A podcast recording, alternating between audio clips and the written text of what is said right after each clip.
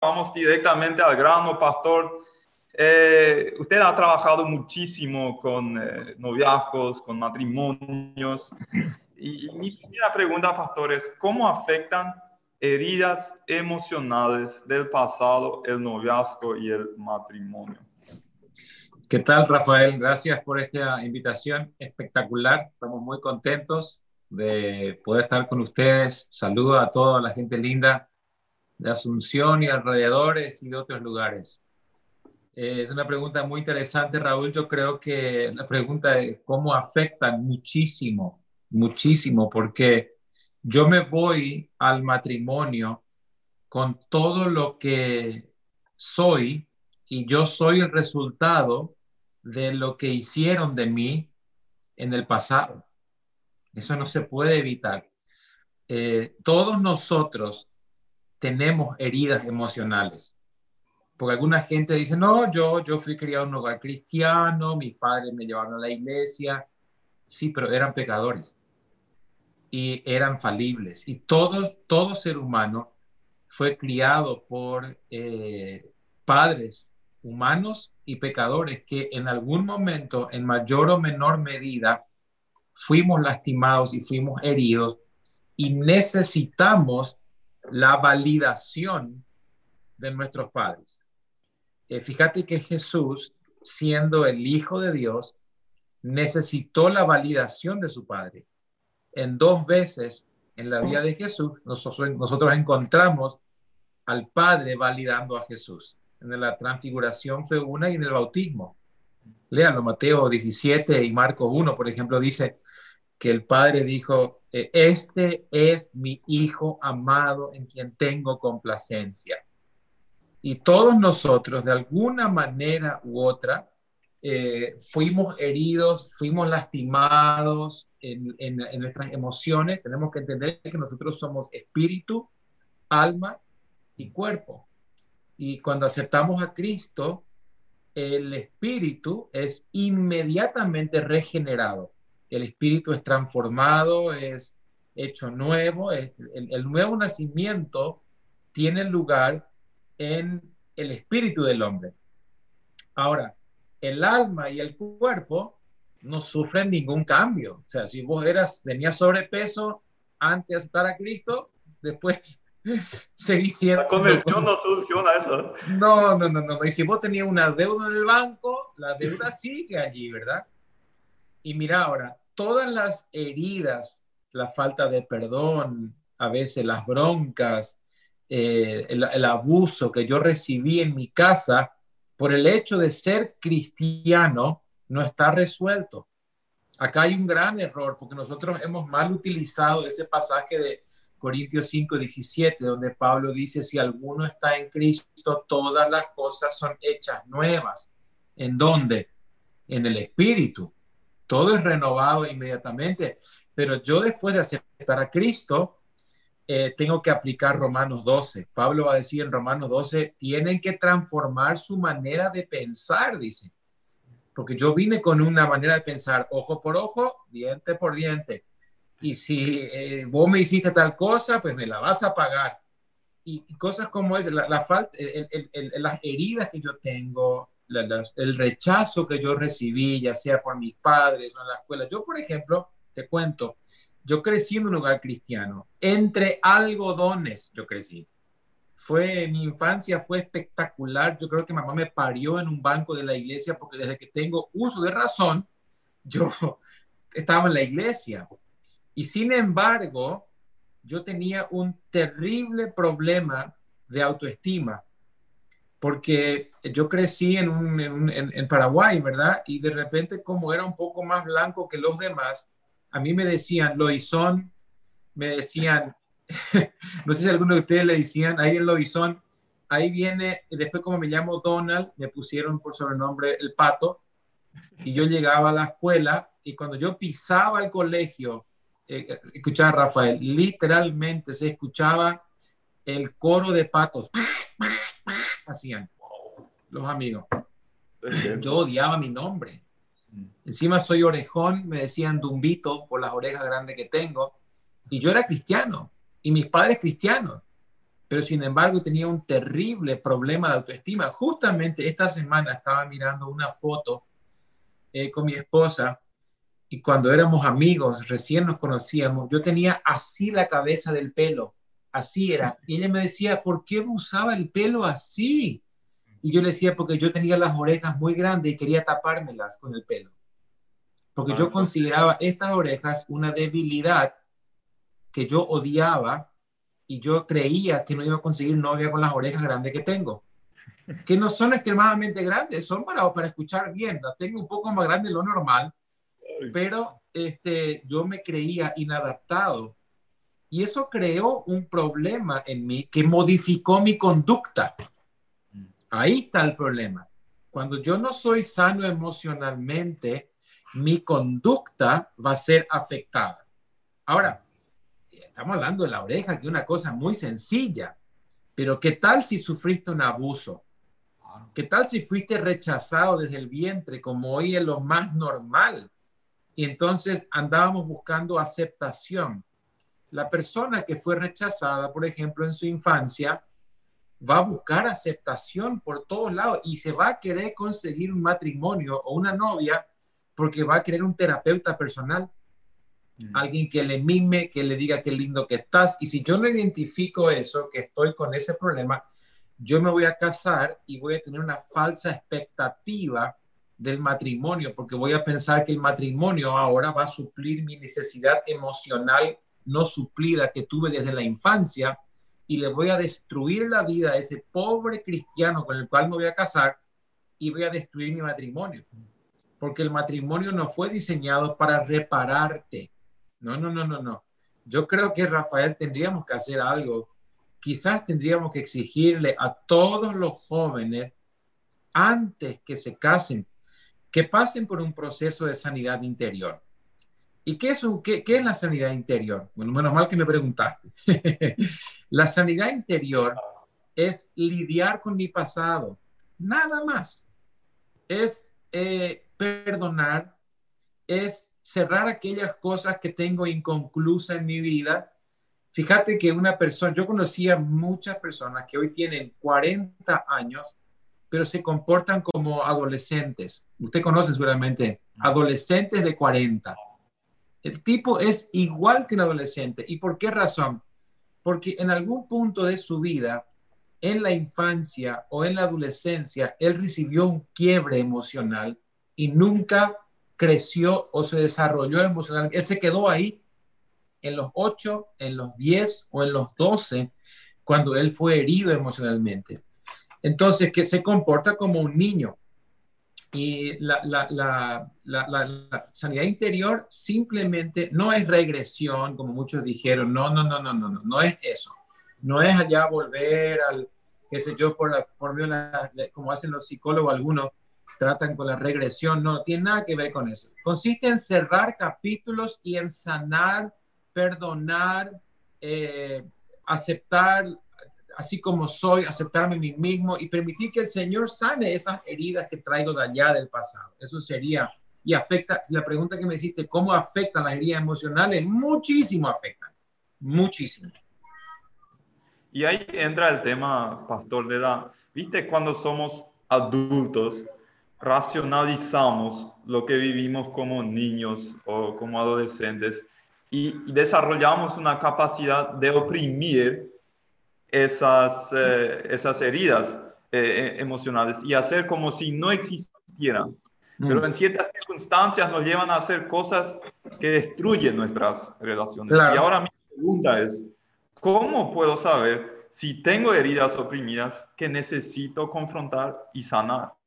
Bien, las heridas emocionales son como mantener una pelota bajo el agua.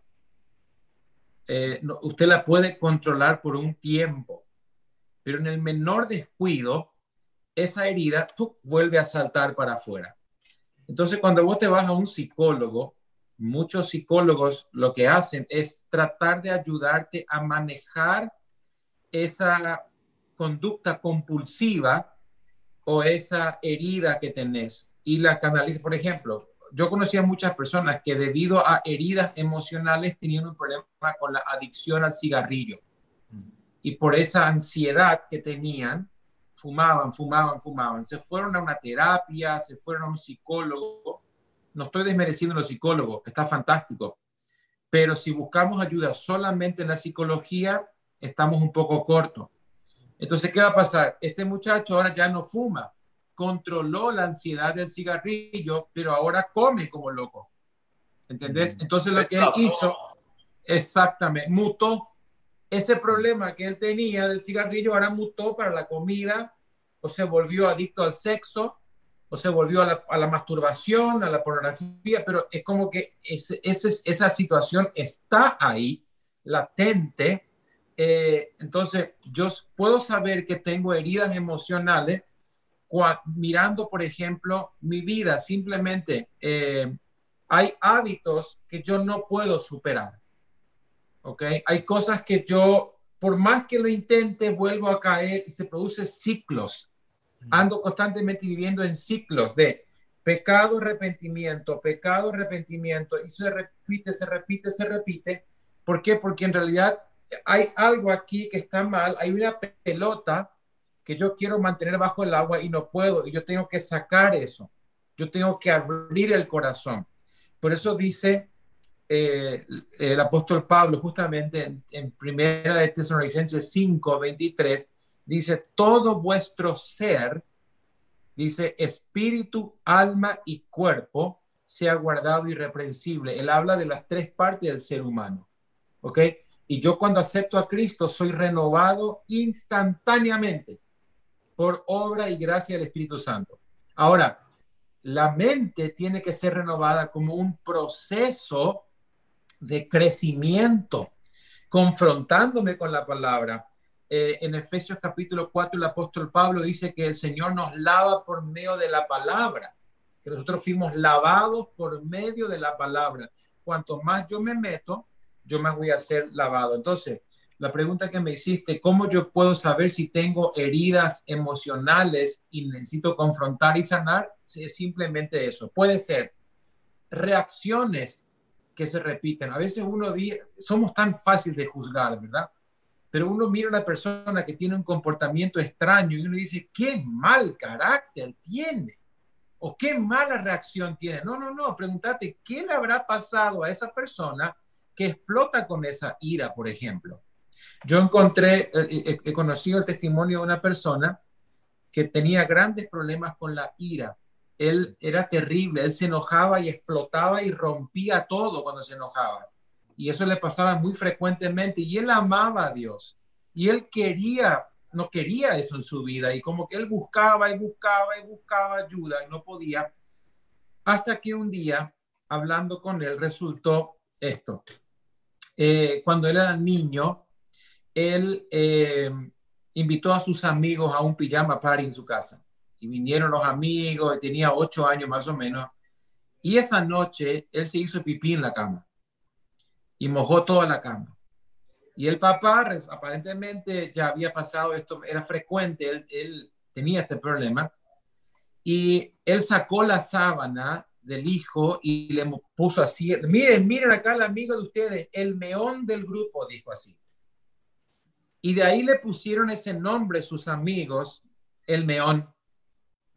¿entendés? Y él quedó con eso, con esa bronca, con esa ira que creció con él toda su adolescencia y afectó su matrimonio porque había pasado algo en su casa paterna que produjo esa ira. La ira es resultado de la, este, cuando hay situación, la frustración extrema. Yo estoy tan frustrado porque no puedo cambiar esto que exploto en ira y, salgo por allí. Y eso le pasó a este muchacho hasta que él pudo confrontar esa, ese dolor que tenía, perdonar al padre y a todos sus amigos por lo que se burlaron de él y él fue libre, él fue sano, pero tuvo que volver allí. Entonces, ¿cómo yo puedo saber si necesito sanidad interior?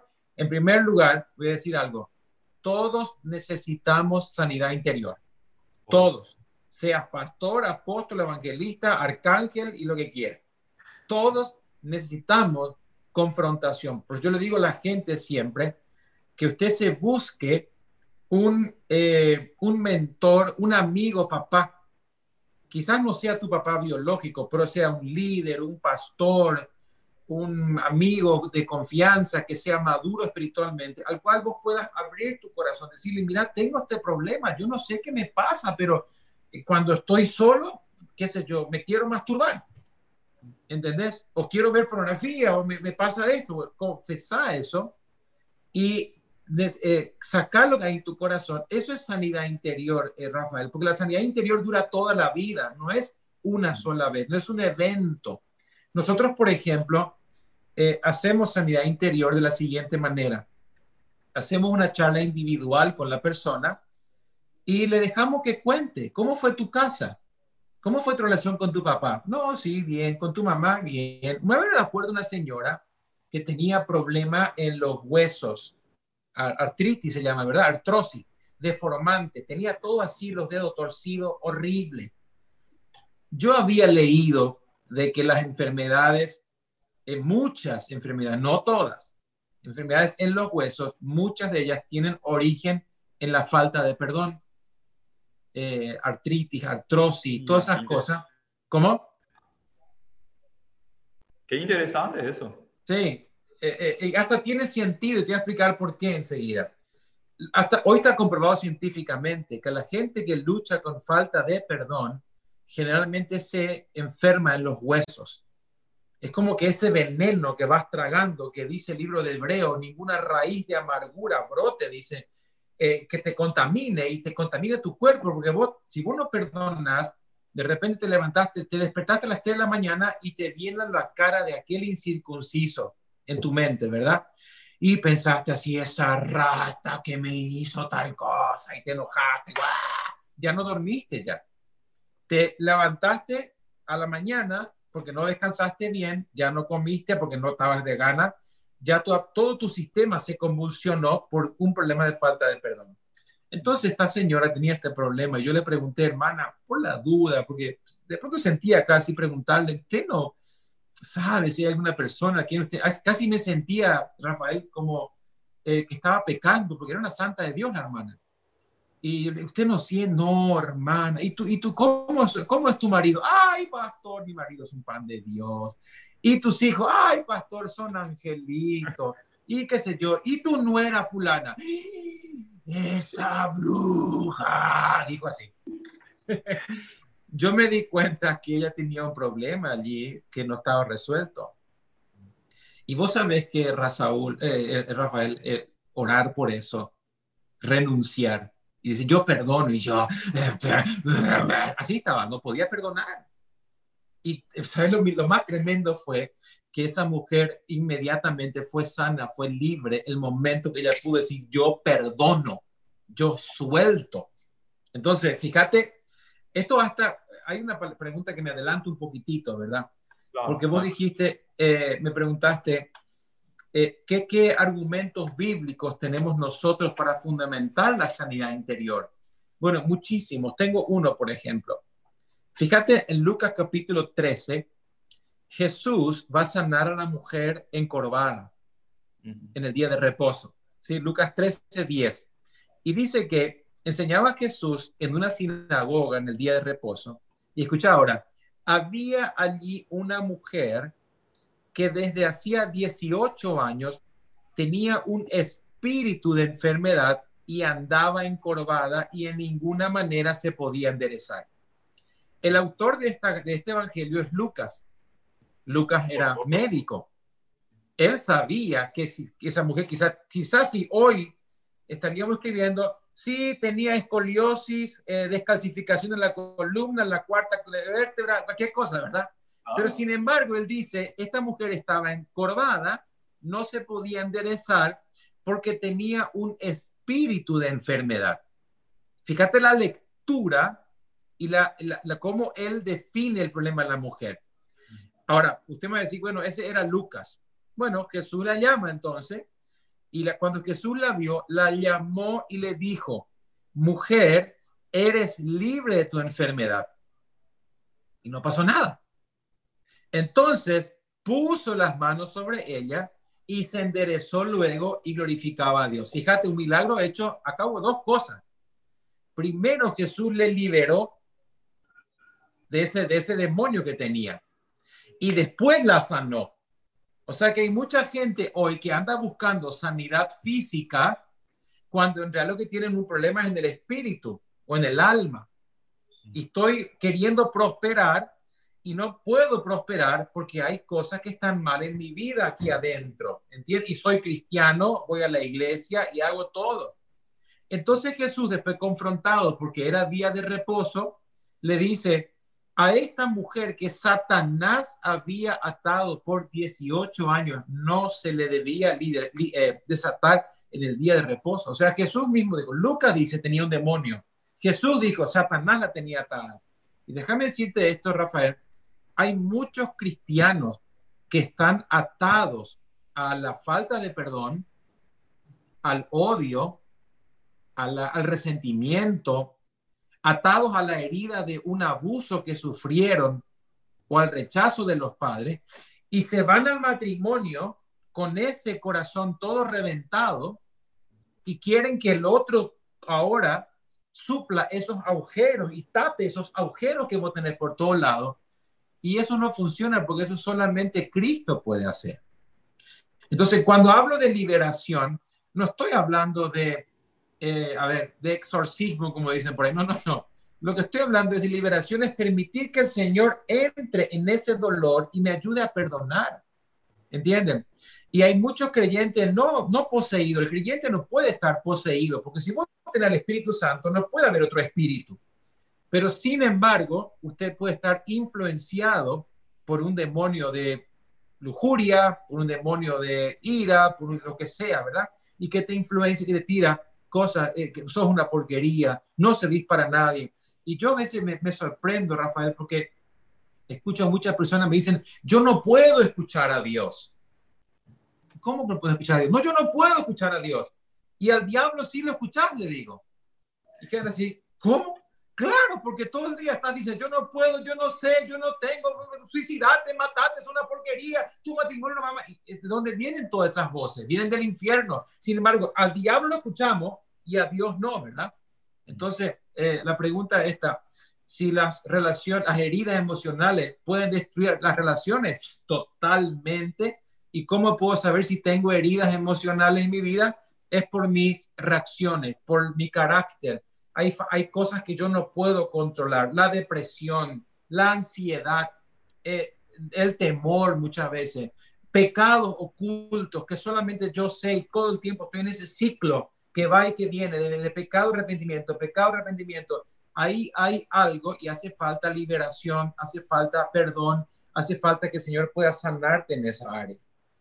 Se va entendiendo, ¿verdad? Entonces, claro, perfectamente. Mi, pregunta que, surge entonces, si ahora identifico esos ciclos en mi vida o esos eh, comportamientos tóxicos, ¿cómo puedo, debería yo buscar la, la conexión de ese comportamiento con la herida que originó eso y cómo se hace, como por ejemplo en el ejemplo de este señor que estaba luchando con, con esa ira descontrolada, que encontró la conexión con, con, con, lo que su papá le hizo.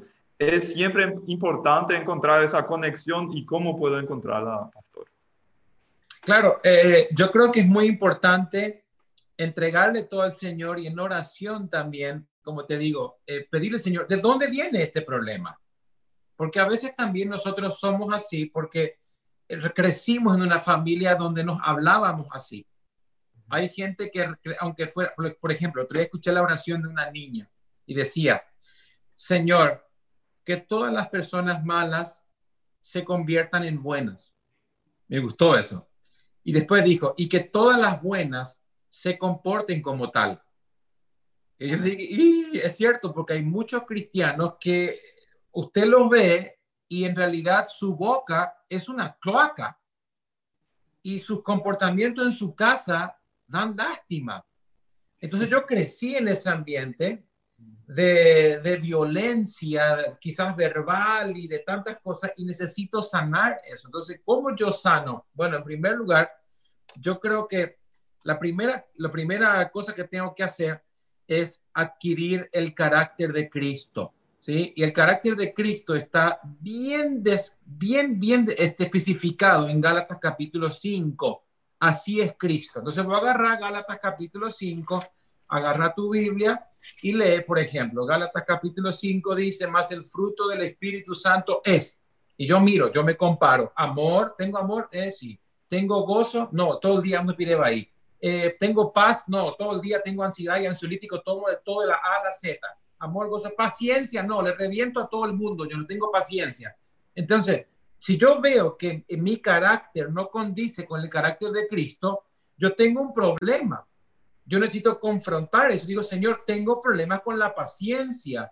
Por favor, me ayuda porque yo no tengo paciencia. ¿Qué me está pasando?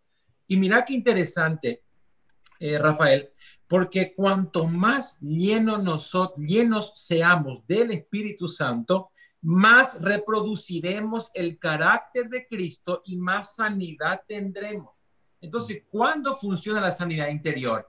Cuando yo permito que Cristo entre en todas las áreas de mi vida y gobierne a mí. Porque imagínate que si el Señor vendría en esta, esta noche y toca tu puerta y dice, Rafael, me mudo a tu casa. Oh, Señor, buenísimo. Ahí está mi dormitorio, acá la sala, la cocina. Y de repente, y en esta habitación, ah, no, Señor, ahí no te podés meter porque esa sala es privada mía. Y Jesús te va a decir, ya yo me voy de acá. ¿Por qué razón? Porque si yo no puedo entrar a todas las áreas de tu vida, yo no puedo vivir en vos. Entonces, yo quiero que agarres hoy el, fruto del Espíritu Santo y confrontes con tu realidad y digas, tengo amor, tengo gozo, tengo paz, tengo paciencia, tengo amabilidad, tengo bondad, tengo fe, tengo humildad, tengo dominio propio. Si en alguna de estas áreas yo no estoy pudiendo gobernar, mi temperamento, mi carácter, mi vida, te hace falta sanidad interior y tenés que meterte en oración y buscar, Señor, de dónde está el problema. Ayúdame a poder ser libre de esto. Buscate un líder, un amigo, un pastor. Dile, mira, tengo problema con el dominio propio. Yo no puedo controlar mis ojos. No sé qué me pasa. Entonces yo tengo que ser sanado en esa área y en oración buscar sanidad, buscar respuesta, ¿dónde puede haber eso? Y el Señor te va a la victoria seguro, porque el Señor quiere, tiene un propósito, formar a su Hijo Jesucristo en vos. Ese es el propósito de Dios, esa es la oración de Dios, si pudiéramos decirle, que Cristo sea formado en nosotros.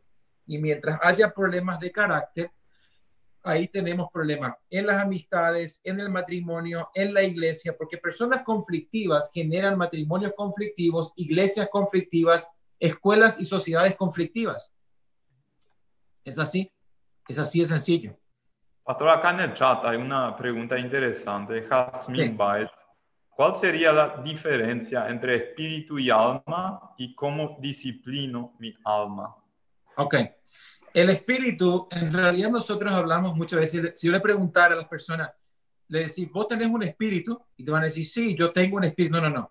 Yo soy un espíritu yo soy un espíritu que vive dentro de un cuerpo por cierta cantidad de años que tiene un alma. Entonces, el cuerpo ejecuta lo que el espíritu y el alma dicen. ¿Ok? Nosotros tenemos creyentes carnales que son gobernados por la carne. Tenemos creyentes almáticos que son gobernados por el alma. El alma es el asiento de las emociones siento, no siento. Por ejemplo, ay, es domingo, no tengo ganas, no me quiero ir a la iglesia. El alma te está diciendo a tu cuerpo, quédate acá y, Sabanás te agarra entonces y no te vas a la iglesia. Entonces, el problema está cuando el alma gobierna, yo voy a ser manejado por las emociones. Hoy siento leer la Biblia, leo. Mañana no siento, no leo. Por eso dice la Biblia que la palabra de Dios es viva y eficaz y eh, penetra, dice, y eh, penetra partiendo el alma y llega al espíritu. Entonces, mucha palabra que nosotros predicamos hoy llega al alma porque toca las emociones solamente. Pero la, la, palabra que cambia al ser humano es cuando la palabra penetra y llega al espíritu, cambiando al espíritu del ser humano. Y la transformación tiene que ser el espíritu. Entonces, el espíritu es lo que yo soy, ¿ok? El alma es como yo me expreso, como yo me siento. Y el cuerpo es simplemente mi vehículo que va a expresar lo que el espíritu diga o lo que el alma sienta. Por eso dijo Jesús, eh, orad para que no entréis en tentación. ¿Por qué? Porque el espíritu está dispuesto. El espíritu quiere buscar a Dios. Tu espíritu quiere la palabra. Tu espíritu quiere congregarse. Pero tu alma le dice, quédate en la cama. Dale, no, yo no siento hoy. Y encima el cuerpo te dice, dame placer. Dame que yo quiero tocar. quiero... Entonces el cuerpo quiere sentir placer. ¿Y qué, se va, qué va a hacer tu cuerpo? Lo que tu espíritu o tu alma decidan. Yo tengo que llegar a que mi alma sea subyugada al espíritu para que el cuerpo lleve a cabo lo que realmente mi espíritu humano quiere hacer. No sé si estoy complicando mucho o no. No, yo creo que hace sentido totalmente. Hace sentido, ¿verdad? Entonces, todos nosotros tenemos ese espíritu que quiere de Dios, pero lastimosamente el querer está separado del hacer. Pablo decía, lo que yo quiero, eso no hago, y lo que no quiero, eso hago porque entre el querer y el hacer se encuentra el alma, que dice, no, así nomás, quédate acá, ¿verdad? Entonces, es como que hay un filtro acá. En mi espíritu no puede llegar al cuerpo porque el alma le dice, no, no, no, no, así. Entonces, necesito, por eso dice Pablo acá en, en, en todo vuestro ser, espíritu, alma y cuerpo sea guardado. Él hace bien la diferencia en esas tres partes del ser humano. Eh, en, el alma están los pensamientos, las emociones, los recuerdos. Los psicólogos le llaman la psiquis, ¿ok? En realidad, la palabra que eh, Pablo habla cuando dice espíritu, alma y cuerpo en el griego es la palabra psique, psique, de la cual los psicólogos usan la psicología, la, la, psiquis, entonces, el, psicólogo diferencia al ser humano en cuerpo y psiquis. ¿Ok? Nosotros, yo no reconoce la existencia del espíritu eterno. Nosotros tenemos espíritu eterno, una psiquis, que es las emociones, la voluntad, los recuerdos, y un cuerpo que ejecuta lo que uno de estos dos decida. ¿Ok? De estos dos, el espíritu y el alma. Por eso es muy importante que yo pueda sanar mi alma para que mi alma se se someta a lo que mi espíritu diga y que sea mi esclavo. Eh, yo quiero levantarme a orar y nadie se opone. Y entonces el espíritu gobierna sobre el alma y sobre el cuerpo. ¿Se entiende, verdad? Sí, sí, sí. Pastor, mencionaste el tema del perdón y que hay muchos creyentes que, que no perdonan. Ahora, ¿cuáles son los obstáculos o, o por qué a muchos les cuesta eh, perdonar y, qué, qué, hacer cuando alguien dice, yo no siento que puedo perdonar, no, no puedo perdonar de corazón o todavía no voy a esperar más. ¿Qué, qué se puede hacer en ese caso, eh, pastor? En realidad, eh, decimos que no queremos, no, no, podemos perdonar, es porque no queremos perdonar. el perdón no es una una opción. No mucha gente dice no puedo perdonar porque asocian el perdón con olvidar. El perdón no es olvidar. Vos nunca vas a olvidar lo que te sucedió. Eso se va a ir contigo a la tumba. Eh, por otro lado, asociamos el perdón con sentir. El perdón no es sentir. Yo nunca voy a sentir perdonar. Jamás a decir, ay, qué lindo día para perdonarle a esa persona que me arruinó la vida. No, eso no va a pasar. Entonces, el perdón no es ni sentir, el perdón no es este, nada de eso, es decidir. Yo hoy tomo la decisión de soltarte para mi propio bien. Y acá volvemos a lo mismo. Cuando, fíjate cómo afecta la falta de perdón. Porque cuando Jesús cuenta la parábola del rey que quiso hacer cuentas con sus siervos y llama a uno que le debía 100 mil talentos y le dice, no tengo, y le dice, bueno, véndanlo a él, a su esposa, a sus hijos. Él dice, por favor, perdóname. Y el Señor le perdona la deuda. Y él sale afuera y le, le, encuentra ese consiervo que le debía un poquitito, lo agarra del cuello, le pide misericordia, así como él minutos antes a la cárcel lo mandó. El rey escucha y lo llama y le dice, desgraciado, yo te perdoné toda esa gran deuda y vos no fuiste capaz de perdonar esa pequeña deuda con tu prójimo, ahora sí que me vas a pagar lo que me debes. y dice que le entregó a los verdugos hasta que pagara toda la deuda. Y Jesús añade, así mi Padre Celestial hará con cada uno de vosotros que no paguen, o sea, que no perdonen. Ahora la pregunta es, ¿qué son los verdugos? La falta de perdón. Exactamente, los verdugos. Fíjese, él, él tenía un problema de falta de perdón. Y el, Jesús dijo, mi padre les va a entregar a los verdugos. Los verdugos, literalmente producidos por la falta, falta de perdón, ahora son demonios que ahora mm. tienen autorización para torturarme, porque los verdugos torturaban.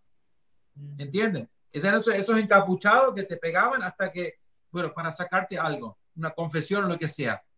Y Jesús dice, mi Padre Celestial le va a entregar a los verdugos, dice, hasta que paguen. Y hay muchos creyentes hoy que están torturados por verdugos. O sea, le abrimos una puerta a los demonios cuando no perdonamos. Exactamente. Entonces usted no puede prosperar. Todo te sale para atrás. Estás por firmar el contrato, ya está, ya. Don Dumo la virome, se canceló el contrato y ya estás por casarte, ya, ya, ya, ya, ya, ya, al niño acá, se cayó el noviazgo otra vez. Y, o, siempre algo, y entonces los verdugos, ¿qué hacen? Jesús lo dijo en Juan 10:10. 10. El diablo no vino sino para robar, matar y destruir. Él no puede tocarme como hijo de Dios, porque primera de Juan 5:19 dice que el maligno no le toca al que nació de Dios. Pero ¿qué pasó? cuando yo tengo algo en mi vida que no está resuelto, el diablo dice, eh, sí, vos sos de Cristo, pero este pedacito de tu vida me pertenece a mí. Por eso Jesús va a decir, el diablo nada tiene en mí. Por eso el diablo no le pudo acusar. El diablo no le pudo apuntar a Cristo. Por eso la muerte no le pudo retener, porque él no tenía pecado. O cuando él, está, él estaba ilegalmente en el Seol. Pero ¿cómo? Este no puede quedarse acá porque la paga del pecado es muerte. Y este tipo no tiene muerte. Entonces tuvo que salir otra vez de ahí, porque legalidad no tenía.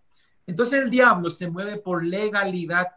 Cuando nosotros tenemos pecado, falta de perdón, cualquier, eh, eh, no sé, resentimiento o a veces tenemos pensamientos lujuriosos, eh, celos o lo que sea, nosotros estamos sentando una fortaleza en nuestra vida para que el diablo desde ahí nos controle. Por eso Pablo va a decir que las armas de nuestra milicia no son carnales, sino poderosas en Dios para destrucción de fortalezas. ¿De qué fortaleza estaba hablando? La fortaleza a la cual se refería él era ese lugar atrincherado que los, eh, antiguamente se construía un castillo con altas paredes, a veces agua alrededor con cocodrilos para que nadie pudiera llegar hasta allí. Y cuando nosotros tenemos pecado que cometemos una y otra vez, repetitivamente, el diablo va construyendo una fortaleza en nuestra vida. La fortaleza es un territorio eh, que no podemos conquistar.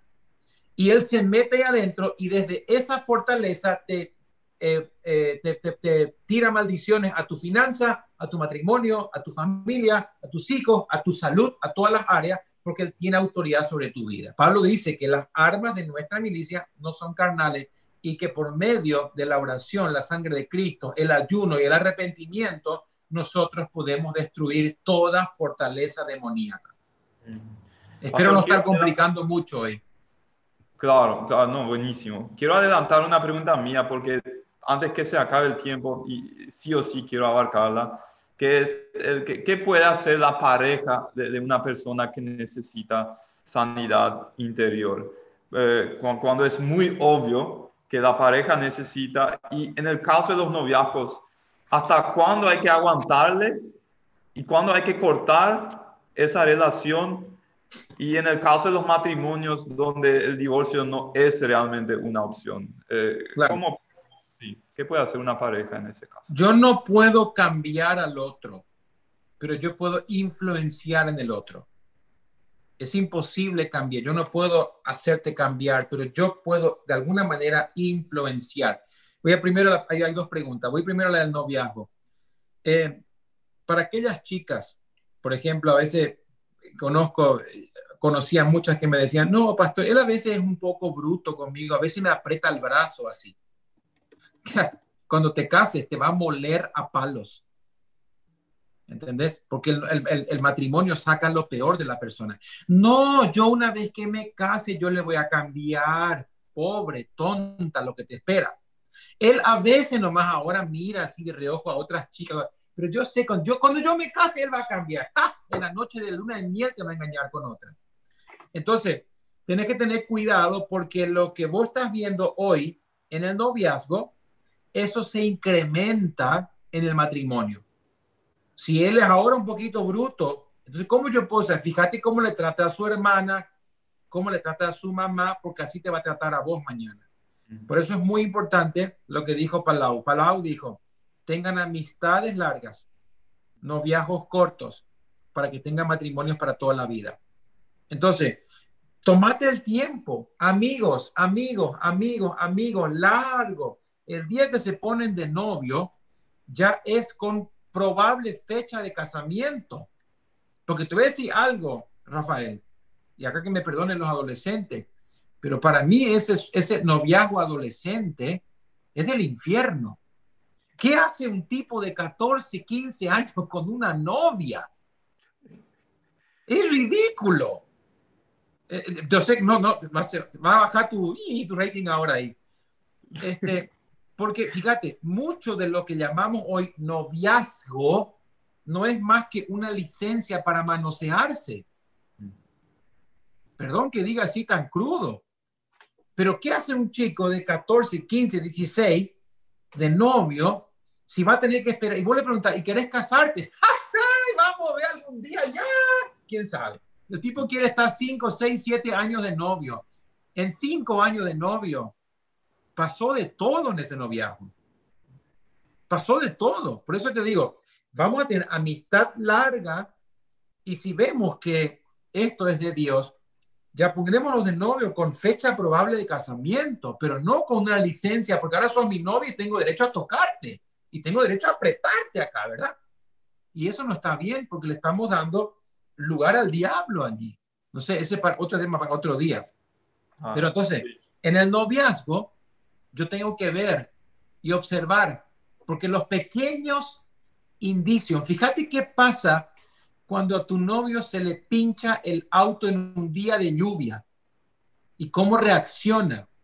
Si se baja maldiciendo y pateando la cubierta, así te va a maldecir y patear a vos después. Perdón que lo diga así, ¿verdad? Entonces, en el noviazgo abrí los ojos porque dicen por ahí que el amor es ciego. Sí, el amor es ciego, exactamente, pero el matrimonio abre los ojos y dice, ¡Ah! lo que me encontré ahora ¿verdad? Tiene que ser al revés. En el noviazgo tenemos que abrir los ojos y en el matrimonio ¡ah! cerrar los ojos porque ya está ya. Entonces, ¿cómo yo puedo cambiar? Te voy a leer esta palabra que leí, que te cité hoy. Efesios capítulo 5 dice así, maridos, amad a vuestras mujeres, así como Cristo amó a la iglesia y se entregó a sí mismo por ella. Escucha ahora, para santificarla habiéndola purificado por el lavamiento del agua por la palabra. Acá está la clave. ¿Cómo yo puedo provocar arrepentimiento? En primer lugar, tengo que renunciar a las quejas y a, esa constante insistencia, porque muchas mujeres, a veces maridos también, quieren cambiar a su cónyuge con la queja y con el lamento. Y, está, eso, eso no, no cambia. Con la palabra tenés que santificarla, purificarla y limpiarla. Dice, para santificarla, habiéndola purificado en el lavamiento del agua por la palabra. La palabra, a fin de presentársela a sí mismo como una iglesia gloriosa que no tuviese mancha ni arruga ni cosa semejante, sino que fuese santa y sin mancha. Así también los maridos deben amar a sus mujeres como a sus mismos cuerpos. El que ama a su mujer, a sí mismo se ama. ¿Qué estoy diciendo aquí? Yo no puedo provocar el cambio, pero yo puedo influenciar, o sea, puedo provocar influenciando, yo no puedo cambiar. Yo puedo orar, yo puedo presentarte la palabra, y yo puedo, y si, y si no quiere escuchar la palabra, entonces debo vivir la palabra. Como un día había tres jóvenes discutiendo acerca de cuál era la mejor versión de la Biblia, y uno dijo la NBI, otro dijo la Reina Valera, otro dijo la NTV, no, y otro dijo, yo creo que la mejor versión es la de mi madre, dijo así.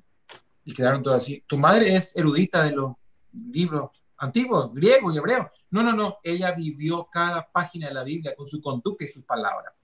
Entonces Pedro va a decir, una vez tuve un caso terrible de una hermana en la iglesia que tenía un marido no creyente. Años venía a la iglesia, años, como 10 años. Nunca el marido pisó la iglesia. Y un día me llama y me dice, pastor, yo soy fulano, el esposo de tu miembra, me dijo así, de tu miembra fulana. Hablando con ella, me dijo. ¿Y por qué, hermano? ¿Por qué, amigo? Le dije. Y porque vos sabés que ellas tienen mal carácter. Y ayer, por ejemplo, se enojó otra vez conmigo, otra vez, dijo. ¿Y qué pasó? Y yo me compré una cámara digital de esas nuevas grandes, así, y agarró y reventó contra la pared, pastor, me dijo. Hablando un poco con ella. Y yo creo que ese es el problema, que a veces nuestros, nuestros cónyuges no son ganados por nuestro mal ejemplo, como dice acá eh, el apóstol Pedro, dice a, a las mujeres le habla y le dice clarito a las mujeres, dice así, mujeres, está sujeta a vuestros maridos para que también los que no creen a la palabra sean ganados sin palabra por la conducta de sus esposas, considerando vuestra conducta casta y respetuosa. Entonces la mejor manera es de vivir a Cristo, de mostrar el Evangelio y de influenciar, influenciar. Oración. Acá es una guerra. Acá hay, acá hay, acá hay temas espirituales por medio que tenemos que orar y tomar autoridad en el mundo espiritual. Acá hay, Pastor, una, una, muy buena pregunta en el chat, una de varias que no puedo abarcar todo, lastimosamente. Suponiendo que la persona es cercana a mí, al decidir perdonar el cariño y acercamiento que había antes de esa herida, ¿debe volver? Sí, hay, hay personas que son tóxicas, a las cuales yo tengo que tomar distancia. Si esa persona a la cual tenés que perdonar es tu esposo, evidentemente tenés que orar por cariño y que Dios te devuelva el amor eh, sentimental, porque el amor no es sentimiento, que pueda volver a sentir amor por tu pareja y Dios lo va a hacer, como muchas veces lo vi y Dios lo hizo. Ahora, si es una persona que no está en tu círculo íntimo y es dañina constantemente y una y otra vez te hizo lo mismo, a veces conviene dar un paso al costado, porque tampoco somos masoquistas ni kamikaze, vamos y no, ya, y, te das cuenta que cuando te acerca te abusa o te lastima, entonces yo voy a tomar un paso atrás, pero si yo puedo, el perdón siempre busca restaurar la comunión y la relación. ¿Ok? Quizás ya no seamos amigos como antes, que vivíamos así todo el tiempo, pero si yo pertenezco, por ejemplo, a una iglesia y donde compartimos el mismo pan, y yo no le puedo soportar el hermano de allá porque yo le perdoné, sí, yo le perdoné, pastor, pero que no se atraviese en mi camino. Entonces estoy mintiendo cada vez que yo como el pan, porque al tomar del pan, estoy sacando un pedazo del mismo pan diciendo yo soy parte de ese cuerpo, pero esa persona no es parte del cuerpo, estoy mintiendo. Por eso Pablo dice, examínense si es que no hay algo en tu corazón antes, pruébese cada uno, dice a, sí mismo. Entonces, yo tengo que eh, analizar y ver, a veces, como te digo, eh, la relación, restaurarla se vuelve difícil y a veces eh, no tenemos otra opción, tenemos que buscar poder restaurar porque es un círculo muy íntimo. No sé si responde la pregunta. Sí, sí, creo que sí. ¿Cuáles son algunas prácticas en el noviazgo y matrimonio que nos ayudan a mantenernos sanos emocional y relacionalmente? Mira, yo creo que en la práctica la da increíble, la Biblia es tremenda. Eh, el Señor cuando crea el matrimonio establece eh, los códigos. Y me gusta mucho porque dice, eh, Dios, la, la Biblia dice, estaban ambos desnudos y no se avergonzaban. La sanidad emocional es total desnudez. Yo no puedo haber cosas que yo oculte de la otra persona. Por ejemplo, si uno de ustedes fue abusado y tu esposo no lo sabe o tu esposa, eso puede generar conflictos. ¿Por qué razón? Porque ella tiene, ella tiene que poder saber todo. No hay un cajón donde ella no tenga acceso. Mi esposa tiene que tener acceso a todo y la primera persona a la cual le tengo que contar mis victorias, mis conquistas, mis derrotas, mis temores, mis miedos, es a mi esposa, a mi cónyuge. Porque cuando yo no cuento y busco en otro lado, ahí empieza la separación. Entonces, ¿cómo yo puedo estar sano emocionalmente cuando yo puedo abrir y permitir al otro que pueda entrar a todas las áreas y ver una radiografía completa? No tengo nada que ocultar esto es lo que soy, esto es lo que gano, esto es lo que tengo. Transparencia total. Ahí hablamos de, libertad emocional y de sanidad emocional. ¿Por qué? Ah, por, por ejemplo, tuve un caso de un matrimonio que ella había sido abusada y ella tenía terrible problema con una aversión a la intimidad sexual. Normal, ¿verdad? Como toda mujer que fue abusada generalmente tiene este problema que no quería este, que el marido la tocara, porque venía todo el trauma del abuso de su padre. Vinieron a consejería matrimonial y yo recuerdo que en la consejería matrimonial, por este problema, por el problema de la intimidad sexual que no funcionaba. Y en este, en este yendo y viniendo y hablando, ella abre su corazón y cuenta por primera vez al marido que había sido abusada. El marido se queda así como mirando, pero ¿por qué nunca me dijiste? Hubiéramos buscado ayuda. ¿Por qué no me contaste? Hace rato hubiéramos sanado esto. Él quedó así como, claro, ahora entiendo lo que te pasa. Es normal lo que sentí, pero ¿por qué te encerraste? Entonces, yo tengo que sacar, porque eso también me ayuda a entender el comportamiento del otro. Eso me ayuda a entender por qué la persona reacciona así. No es un justificativo. Yo no puedo decir, no, lo que pasa es que vos sabés que yo fui rechazado, no, tampoco eso. Pero eso me ayuda a entender por qué la persona a veces procede de esta o determinada manera y yo puedo darle un tratamiento adecuado. ¿Ok?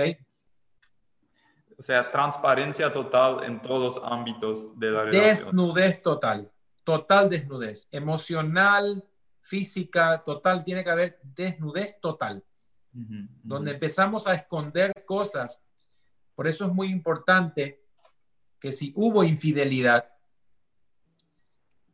eso tiene que salir a la luz. Porque usted me va a decir, no, lo que pasa, ella nunca, ella no se enteró o él no se enteró. Y mientras usted guarde eso ahí bajo la, la alfombra, el diablo siempre te va a acusar y te va a robar. Eso es muy peligroso. Eso tiene que salir. No es para que vaya hoy y le diga, ¿sabes que yo te fui infiel? No, hay que orar, hay que buscar el momento, buscar consejo, buscar sabiduría de Dios con algún amigo o alguien pastor que te ayude. Eh, te voy a contar por qué. Habrán escuchado ustedes la historia de ese joven que se fue a la casa de su abuela y estaba aburrido y la abuela dio una, una onda, ¿verdad? Para tirar y salió a tirar y no mató nada, no tiró nada y cuando llegaba la tarde cansado, vio el pato de la abuela y agarró la uña y ¡pam! Le negó a le mató. Y fue muerto de miedo, era el pato querido de la abuela. Fue y lo escondió, lo enterró. Entraron a la casa, todo bien. ¿Alguien vio el pato? No, no, nadie vio el pato. Y llegó el momento de lavar los cubiertos y le dice a la hermana de él, la abuela, eh, lávame por favor los platos. Y la abuela, la, la hermana, le mira le dice, él quiere lavar, le dice así. Y el que, ¿qué? Yo no, a vos te pidió y le dice a ella, el pato. Yo vi cuando mataste el pato. Y si vos no haces lo que yo te digo, yo le voy a decir que vos le mataste al pato, le digo así. Y el tipo que fue lavar los platos. Y pasaron dos, tres, cinco días, diez días, unos cuantos días así. Y entonces hasta que no aguantó más. Y la, la, la hermana siempre, el pato, lavar los pisos, el pato, le tenía así. Hasta que él no aguantó más y fue y le contó a la abuela y la abuela le dijo, yo vi cuando mataste el pato, yo vi lo que hiciste, como escondiste el pato, pero quería saber hasta dónde tu hermana te iba a extorsionar a vos. Y yo creo que así es el diablo también, porque cuando nosotros queremos servir a Cristo, levantarnos y prosperar, el diablo viene, el pato, te dice. Y entonces automáticamente, yo me, acá en el molde nomás, me siento porque tengo patos escondidos por todos lados. Entonces, La sanidad interior es cuando saco todos los patos, todas las cosas, todo, todo, todo, todo, que el Señor pueda entrar y brillar en toda área de mi vida, que no haya nada oculto delante del cónyuge ni de Dios, aunque Dios de nada se oculta, pero a veces nosotros queremos como que Dios no lo vio, como David. David quiso ocultar el adulterio, pero Dios estuvo mirando. ¿Y qué mal le fue? Qué mal le fue por haber ocultado. Por eso dice en el Salmo 32, este está muy bueno, anotaste el texto, dice David en el Salmo 32, mientras callé, se envejecieron mis huesos, dice. Mm. Escucha esto. En mi gemir de todo el día, mientras callé. Y después dice, mi pecado te declaré y este, no encubrí mi iniquidad. Y dije, confesaré mis transgresiones a va y tú perdonaste la maldad de mi pecado. Y después un salmo de alabanza tremendo. Pero el primero dice, dice, mi, mi verdor se volvió en sequedades de verano, porque de día y de noche tu mano se agravó sobre mí. Mis huesos se secaron. Ahí está lo que te dije hoy de la falta de perdón. Cuando no perdonamos, se secan los huesos, viene artritis, viene artrosis, viene enfermedades, vienen divorcios, vienen problemas. ¿Por qué? Porque hay un pato escondido que tenemos que sanar, sanar el interior. Sí, sí. Pastor, ustedes hacen retiros de sanidad interior en la iglesia, no sé, en este tiempo de cuarentena, pero suelen hacer, eh, ¿eso está abierto a todo público o cómo es el tema ahí? A todo el mundo. Eh, fíjate qué, qué es lo que hacemos en el retiro. El retiro tiene tres días. ¿Y qué es lo que le hablamos? Primero, tenés que arrepentirte. Deja de huir, arrepentirte. Esa es la primera, la primera charla, ¿verdad? La segunda, tenés que perdonar. Soltá. ¿Entendés? tenés que pedir perdón, y todo, eso, todo es arrepentimiento, perdón, la palabra, el matrimonio, siendo libre, eh, eh, soltar toda la brujería, soltar la hechicería, renunciar a eso. Porque muchas veces conocí a personas que fueron a un hechicero, a un brujo, a un curandero, y le pidieron favores. Y vos te vas hoy a un brujo, y si el brujo está bien endemoniado, capaz que te va a ayudar. ¿Entendéis? Pero ese mismo demonio que tenía el brujo se va contigo a tu casa. Y vos le decís, yo quiero que me ayude porque me duele acá. Ok, te saco el dolor de acá, pero te lo meto acá ahora. ¿Entendés? O mm. te enferma tu hijo, o te robo tu finanza, o lo que sea. Porque él vino para robar, matar y destruir. Mm. Entonces, eh, toda sanidad o todo contacto que yo tuve, yo tengo que renunciar a eso. Yo tengo que decir, yo acá anulo, cancelo. Hay gente que hizo pactos con el diablo. Yo tuve una persona que firmó con sangre eh, Sí, con sangre firmó su nombre cuando hizo un pacto con el diablo. Y vos sabés que ella siempre tenía deseos de quitarse la vida, siempre, de morir, me quiero morir, me quiero morir, me quiero morir, hasta que renunció a eso. Y cuando renunció fue libre de eso. Mm. Entonces el diablo es así, él, él, te ata y después te tiene, como esa mujer. No sabemos qué hizo esa mujer en Lucas 13, pero algo hizo que le... Entonces nosotros hacemos los encuentros. Ahora quizás en el mes de julio Dios quiera, podamos volver a hacer los encuentros y retomamos eso, porque fue tremendo. Más de, creo que 7 mil personas pasaron ya por el encuentro.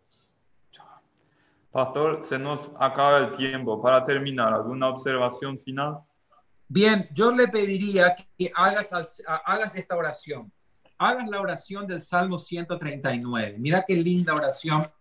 Eh, un salmo que a mí me sanó muchísimo. No voy a contar hoy por qué, pero después te digo. El Salmo 139 dice, examíname, oh Dios. Versículo 23, y conoce mi corazón. Pruébame y conoce mis pensamientos. O sea, examíname, es como que mete tu sonda allá adentro del corazón y ve si hay algo acá adentro, Señor, que está impidiendo de que yo pueda ser libre. Él dijo, mira, ¿Cómo yo puedo saber si necesito sanidad urgente? Jesús dijo, Juan 10:10, 10, yo vine para que ustedes tengan vida y la tengan en abundancia. Si yo estoy atado a pastillas, si estoy todo el día en ciclos así repetitivos de pecado, me hace falta sanidad interior. ¿Sí? Entonces, ¿cómo lo, lo hago? Decirle, Señor, examina mi corazón y ve qué está provocando esto que me, me, me quita el gozo, Señor. Quizás sean cosas que pasaron, cosas que hiciste, cosas que te hicieron quizás muchas veces, rechazo que te dieron tus padres, amigos, lo que sea. Perdona a esa gente, Empezá perdonando, empezá a hacer una lista de todo eso y vas a empezar a ser libre ya. Qué bueno, qué bueno. Sí, de parte de nuestra iglesia también estaremos ofreciendo un curso de sanidad interior en dos fines de semana, creo, el, o en tres, del 19 al 21 de junio, en alemán esta vez. En otra ocasión vamos a hacer en español. Los que quieren participar pueden eh, contactarse con nosotros y con mucho gusto eh, les eh, involucraremos en este curso. Muchísimas gracias, pastor, por su tiempo, por compartir algo. Acá los comentarios me están confirmando que realmente fue de mucha bendición y que Dios le bendiga a usted también, pastor, en su ministerio y en su familia. Gracias, Rafael. Dios te bendiga a vos y te use y te permita pastorear la juventud paraguaya.